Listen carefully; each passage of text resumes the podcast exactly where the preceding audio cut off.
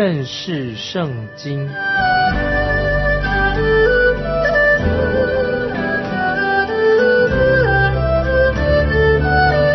认识上帝的话，把上帝的话带到全世界。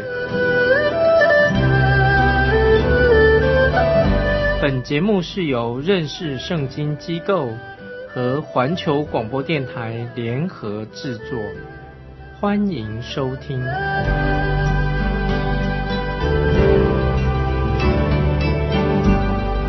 亲爱的听众朋友，你好，欢迎收听认识圣经。我是麦基牧师。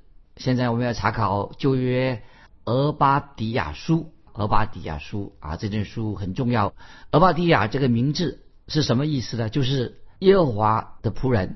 可是我们对俄巴迪亚的这位先知的背景一无所知，就是说了我们了解的很少啊。另外其他三位先知哈巴谷、哈该、马拉基一样啊，我们对这位四位先知，包括俄巴迪亚、哈巴谷、哈该、马拉基，我们对这四位先知。对他们的背景历史知道很少。这里我们看俄巴迪亚，就像好像啊没有名字，用隐名，不用他的名字来写先知书人像，不知道好像看起来这个俄巴底亚书到底是谁写的，我们不太认识他的背景。那么他活出他的生活跟他的名字一样，他就是耶和华的仆人，所以他没有什么。可夸的家谱，还没有长篇大论说他的家谱哪里来的，也没有自己在吹嘘一下啊，说他的事迹多伟大，也没有说他个人的经历。俄巴底亚书啊，这个先知俄巴底亚，他不凸显他自己，这位先知透过他自己的行为来印证的重点在哪里的？他就是神的仆人。听众朋友，俄巴底亚应该是一位很谦卑的人，他印证自己就是神的仆人。所以我们看到俄巴底亚这位先知。是重要的一个圣经人物啊，所以《俄伯加俄伯加书》啊是一卷重要的先知书的作者。曾经有一位圣经的学者说，神只让世人知道俄伯阿迪亚这个名字，以及俄巴迪亚写的这卷短短的先知书。那么除了这个以外，我们其他的不知道。那么我们知道《俄巴迪亚书》啊是一篇幅篇幅很短很短的先知书，在圣经里面。却像什么？我来形容说，却像一颗核子弹一样大有威力。关于俄巴俄巴底亚书最难的地方在哪里呢？听众朋友，就是最难的地方是找出他到底是在以色列国历史当中哪一个年代的说预言的，很不容易找啊。最难一个问题是什么？就是到底俄巴底亚他是以色列历史当中在哪一个年代啊说预言的啊？有人说他是主前。八百八十七年的先知，这个是记载在《列王记下》《列王记下》第八章十六到二十六节。那个时候是约南王和他的残忍的亚他利亚做王的期间，就是在《列王记下》八章十六节到二十六节记载。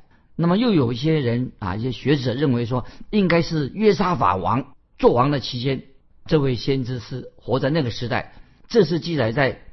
历代志下十七章第七节，他在不同的时间啊，有人说是在列王记下八章十六到二十六节，有人说在历代志下十七章七节啊，两个不同的时代。那么虽然俄巴蒂亚这个名字在出现在圣经里面，但是俄巴俄巴蒂亚这个名字啊，其实这个名字在当时是很普遍的，很多人都名字叫称为俄巴蒂亚。那么可能这位先知俄巴蒂亚他。和写先知书的俄巴底亚不是同一个人，因为俄巴底亚很多啊，很多人是用俄巴底亚，所以俄巴底亚书跟这个俄巴底亚这个作者这个人是不是同一个人？也有几位学者认为什么？认为是在这本书啊，俄巴底亚先知书可能是在主前五百八十七年所写的。俄巴底亚和耶利米是同一个时代的人啊，有人有一些学者他这样的说法，在。重要的一个整个问题的关键啊，都是给听众朋友给有一个背景。我们看俄巴底亚书的时候，就是在第十一节，俄巴底亚书十一节，它只有一章经文，十一节怎么说呢？当外邦人掳掠雅各的财物，外邦人进入他的城门，为耶路撒冷拈阄的日子，你竟站在一旁，向其他同伙。这里经我再念一遍《俄巴底亚书》十一节啊，因为它只有一章经文，十一节。他说到，当外邦人掳掠雅各的财物，外邦人进入他的城门，为耶路撒冷拈阄的日子，你竟站在一旁，像与他们同伙。那么，因此我们就在这里可以告诉听众朋友，因此有两种可能，给都给听众朋友做参考。因此有两种可能，一种是是在发生这件事情之前写下的预言。这个事情发生之前啊，已经做这个预言。那么另一种说法呢，是发生之后，这个事情已经发生了之后才写下来的，当做一个历史记录。当然，听众朋友最合理的解释就是接受《俄巴底亚书》，它是历史的记录，而不是预言，是历史记录，不是预言。听众朋友，也许你要问说，那么《俄巴俄巴底亚书》是在主前五百八十七年左右？以色列人被掳到巴比伦之后啊，也就是他和先知耶利米服侍那个期间所写的吗？这个也许就是在这个时间。以东，特别这里提到以东，在俄巴底亚书里面特别强调，以东这个小小的国家是这个书信啊，就是这个俄巴底亚这个书信最简单的先知书的一个主题，就是讲什么？特别听众朋友先告诉你说，是这个小的国家。在这卷先知书里面的主题是什么呢？就在第六节。第六节是俄巴底亚书的一个关键的经文啊。现在听众朋友啊，先看一看俄巴底亚书第六节关键的经文是是在第六节，说以扫的隐秘处何竟被搜寻，他隐藏的宝物何竟被查出。这些第六节的经文啊，以后我们再会解释。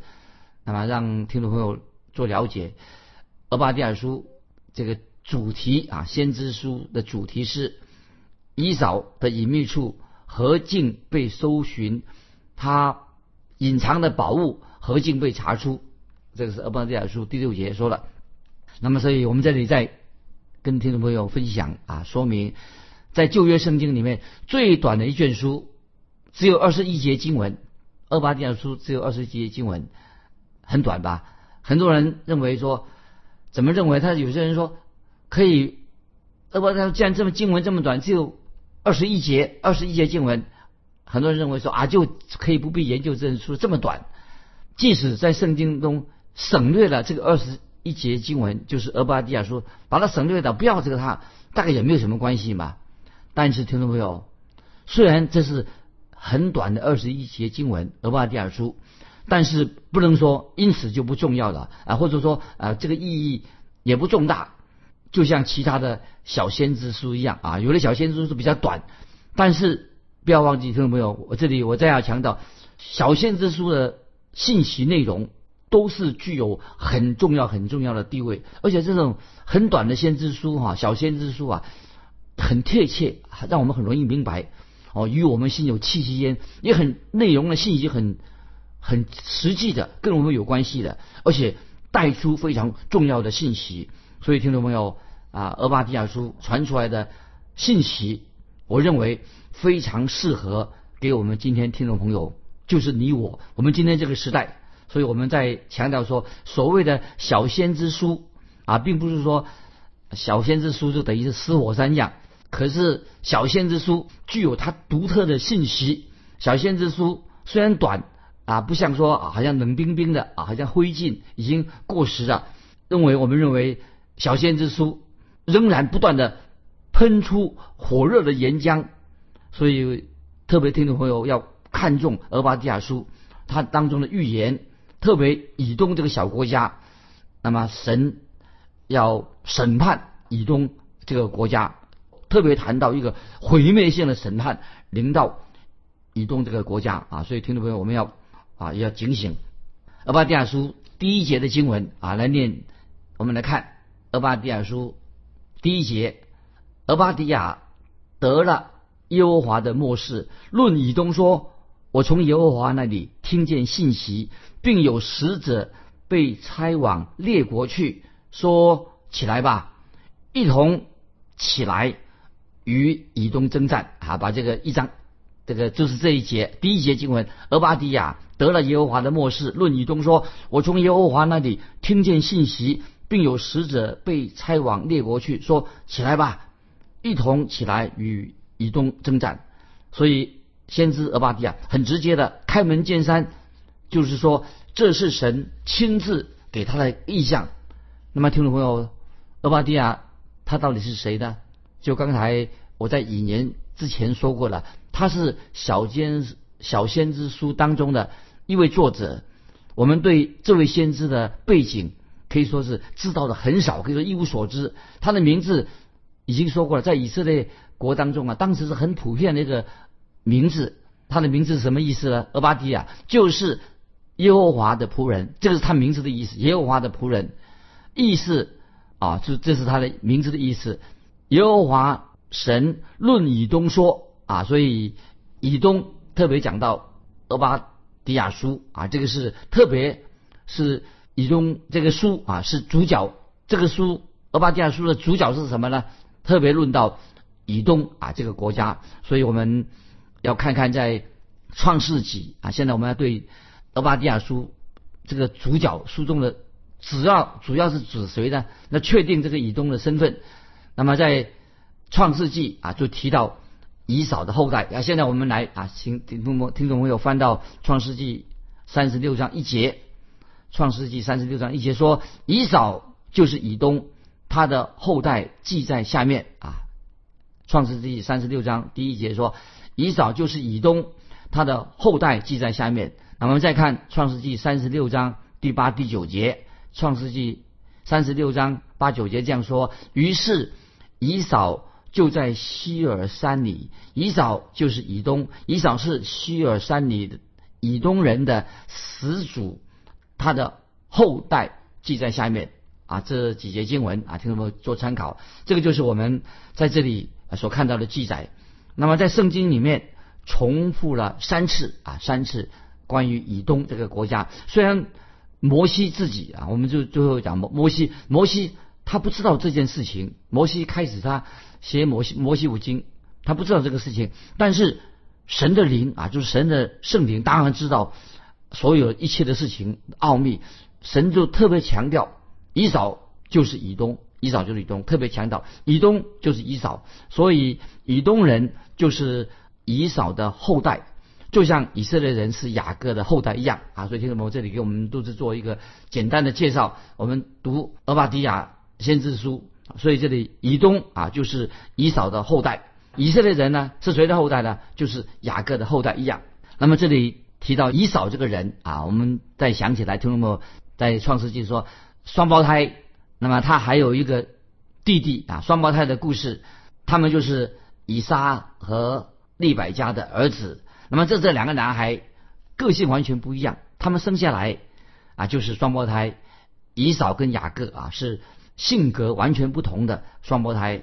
在创世纪二十五章二十二到二十三节，听众朋友翻到创世纪二十五章二十二二十三节就记载了利百加快要生下。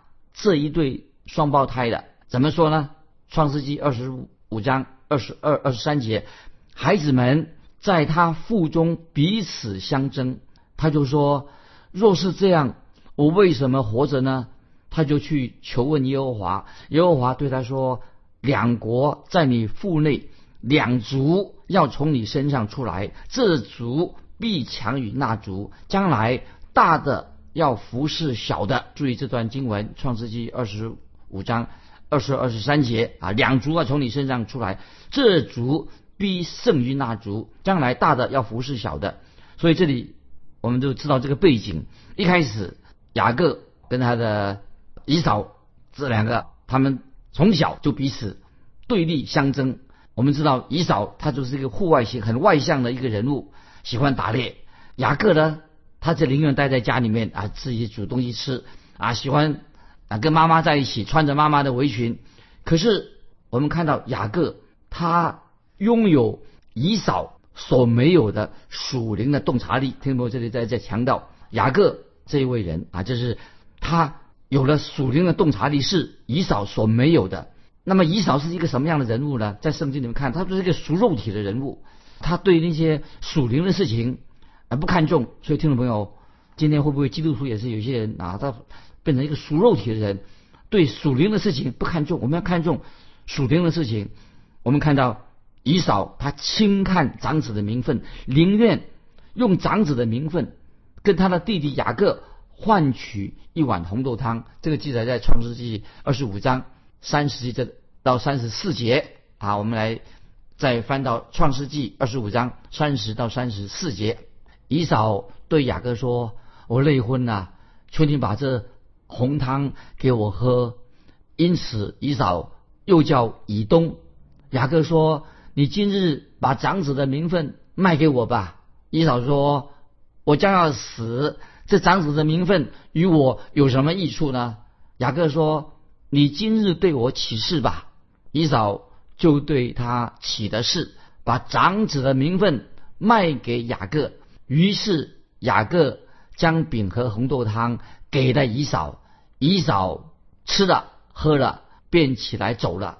这就是以扫轻看他长子的名分。这一段经文听到没有啊？很有意义，就是让我们听众朋友知道。雅各跟以扫的区别到底在哪里？当时他们发生了什么事情？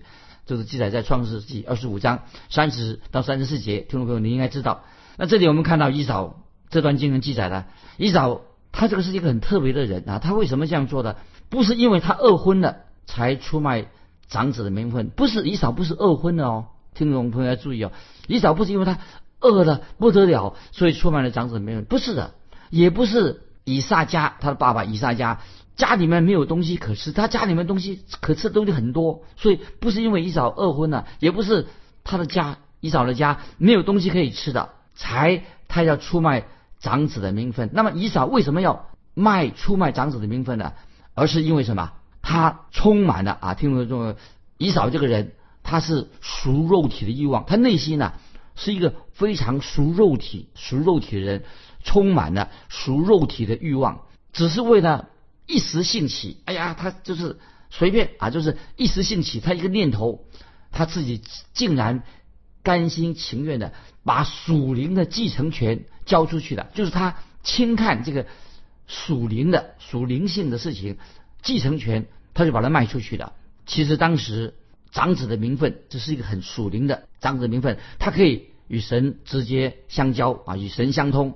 长子的名分。表示说，他在这个家族当中，他是一个祭司，他可以与神立约，就是跟神建立一个密切关系的人。那可是以扫，他对这个事情没有兴趣。以扫他他是什么样的人呢？他这个人很明显的，他宁愿用一碗红豆汤喝一碗红豆汤，胜过他跟神建立一个亲密的关系。所以，听众朋友，关于以扫跟雅各他们的区别，那么今天我们基督徒啊，正好。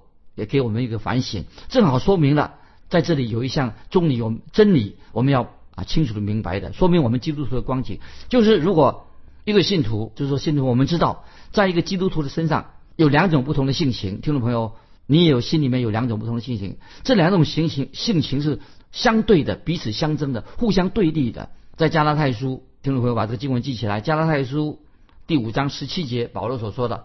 因为情欲和圣灵相争，圣灵和情欲相争，这两个是彼此相敌，使你们不能做所愿意的。听众朋友，这节经文啊非常重要，就是说到我们基督徒有两种不同的性情在里面。那么在念加拉太这五章十七节，保罗说：因为情欲和圣灵相争，圣灵和情欲相争。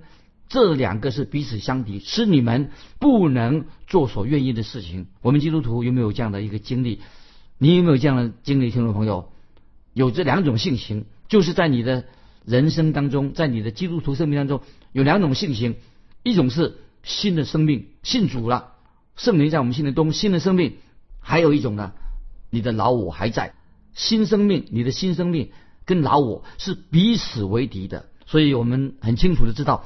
以扫就是象征基督徒生命里面的肉体，象征着我们老我的性情；雅各呢，象征什么呢？象征这个属渴慕属灵的。有一个新的性情。那么在基督徒当中，我们也自我反省。以东这个名字啊，就是以扫啊，以扫这个名字啊，表明什么？红的意思啊，红的意思，就是说另外一个意思是被太阳灼伤的意思啊，有两个意思。当一个人我们知道皮肤晒太阳啊，太阳太的严重了，会出现红肿。那么圣经里面特提到一个人被晒伤了，太阳啊，象征说象征怎么样呢？他就不能够吸收天上的光，来自属灵天上的光。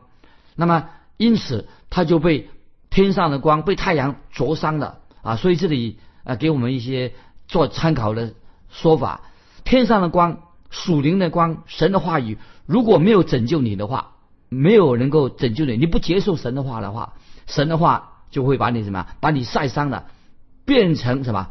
对你是一个审判啊！所以，听众朋友，我可以这样说：如果你不接受、不吸收天上来的光，那么你反而会怎么样？被神的话审判你啊！这是一个不变的事实。所以以扫可以代表他是属肉体的人，后来他成为以东，雅各成为以色列，表示与神同在，他是神的王子，与神同在的王子，代表一个属灵的人。听众朋友，我们要做一个属灵的人，不要做一个属肉体的人。所以我们看完旧约第一卷书有关于以扫的部分，那么现在我们看啊这卷书啊，就是读到。最后一卷书《马拉基书》一章怎么说？这段经文啊，真的是在很奇妙、不可思议。我们看旧约最后一卷是《马拉基书》一章二十三二节三节这样说：《马拉基书》第一章二三节说：“耶和华说，我曾爱你们，你们却说你在何事爱我们呢？”耶和华说：“以扫不是雅各的哥哥吗？我却爱雅各，勿以扫啊！”注意，《马拉基书》一章二三节说的。神说：“我爱雅各，憎恶以扫。”很奇怪，很奇怪，为什么这样子呢？这里立刻我们就会发发出一个问题。那么曾经有一位学生就问一位老师啊，有些问老师说：“我不明白为什么马拉基书这样说？为什么说神憎恶以扫呢？”那么这位老师啊，教授就回答这个年轻人说：“年轻人，那些经文实在不容易懂，我也不太明白。但是我的问题跟你年轻人你问的问题不一样。”我明白为什么神憎恶以扫，我可以回答这个问题：为什么神憎恶以扫呢？啊，虽然我不明白为什么神爱雅各，但是我知道神憎恶以扫。然后他就回答他的问题了。俄巴底亚这这卷书为什么这么重要？因为在圣经里面，只有从这卷书里面，我们看到神为什么憎恶以扫这个人的原因在哪里。所以有一位很重要的希伯来的。圣经的学者，他翻译《俄巴底亚书》第六节，他怎么怎么翻译呢？《俄巴底亚书》第六节说：“以扫的东西为什么被抢夺一空呢？”这句话，他说这样翻译：“以扫的东西为什么被抢夺一空呢？”换句话说，这从这节经文里面就说明了俄巴俄巴底亚用显微镜来看以扫这个人，用眼睛看看不出以扫是什么样的人，用显微镜啊看以东。那么俄巴底亚。就是这位先知是用先先知的眼光，他像显微镜一样焦点来看到什么？看到以扫的身上。那听众朋友，我们知道啊，用显微镜来看以扫的时候啊，那么就看见什么？从以扫这个人里面，他从他的家族当中啊，出现了二十五万个小以扫。今天很多的小以扫，所以以东国变成一个从一个以扫变成一个大的国家以东。那么意思是说，俄巴底亚。就是放大啊，把照片放大的啊，所以这里我们做个比喻啊啊，你们看到这个车子的轮胎，轮胎里面呢有一个内胎，在充气的时候啊，你才发现说，哎，轮胎里充气内胎啊，发现里面有一个小洞，注意啊，这个小洞什么会漏气的时候啊，那么就会有危险。当你要用这个内胎充气的时候啊，它会发现有破洞，所以俄巴蒂亚这位先知这就用显微镜来看看这个。以扫他生命当中的污点的问题在哪里？所以听众朋友，你就会明白的，为什么神说他恨恶以扫？一开始，以扫可能他在人生当中皮肤上只一个小小的肿块，一个肿块月，但是很快的急速的恶化了，这个变成什么？最后变成了癌症肿瘤。所以意思就是说，以扫本来是一个小小的以扫，变成一个大的国家。一开始神并没有说他恨恶以扫。神要等到以扫变成一个国家之后，才显明神为什么恨恶以扫啊这个国家。神从来没有说他恨恶以扫这个人，他喜爱雅各，直到旧约的最后一卷，神就表态的说明了兄弟两个人已经变成两个国家的。那么以东跟以色列这两个不同的国家，好几个世纪以来，神就大大的使用以色列这个国家。所以从以色列这个国家当中生出摩西、约书亚、撒母耳、大卫、西西家、尼西米、以是他这些敬虔的后裔。但是从以扫的后代所建立的国家，成为一个什么不信神的、不敬畏神的国家，离弃神的国家。所以因此神憎恶以扫，所以神憎恶以东的原因啊就在这里。那么俄巴底亚书第二节这样说：“我使你以东在列国中为最小的，被人大大藐视。”那么以东本来是一个重要的民族，重要的民族，一个重要的国家。在俄巴迪亚书，我们就看到慢慢什么，这个这个国家走下坡，走下坡了。所以俄巴迪亚书老师讲到以东的未来啊，未来的事情。那么这个预言，我们知道历史里面已经告诉我们已经应验了。今天时间的关系，我们就分享到这里。听众朋友，你对于以东、对于以扫这个国家、这个人有些什么认识？欢迎你来信跟我们分享。为什么神恨恶以扫呢？来信可以寄到。环球电台认识圣经麦基牧师说：“愿神祝福你，我们下次再见。”